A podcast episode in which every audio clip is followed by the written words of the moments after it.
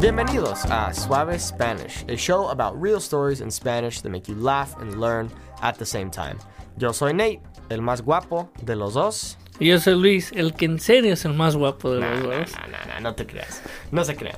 And on the show today, we're going to tell you what our podcast is about and who we are. And if you're not already a premium podcast member, make sure to join our exclusive podcast membership at SpanishWithNate.com slash podcast so you can get access to benefits such as transcripts, quizzes, and much more.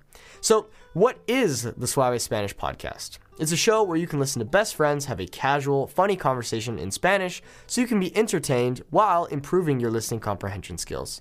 Our goal is to make you laugh and learn at the same time. ¿Y quién somos? Pues yo soy Luis. Yo nací en Aguascalientes, México.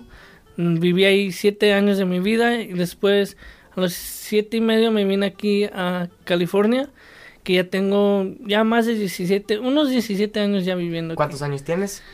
Ah, eso no se cuenta, güey. A eso, a eso ni le preguntes a las mujeres. Ay, eres mujer por eso. No.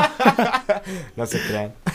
bueno, yo soy Nate. Yo soy del sur de California. Yo nací en una ciudad que se llama Pomona. Y yo aprendí español en la escuela secundaria con Luis. Me ayudó mucho con mi español.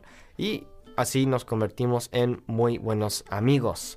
And we're really excited for you to listen to more of our episodes. If you want extra podcast benefits, tools, and resources, go to SpanishWithNate.com slash podcasts where you can get access to all of that. Muchísimas gracias por escuchar a este episodio. Y nos vemos para la próxima vez. Adiós. Adiós, hasta luego.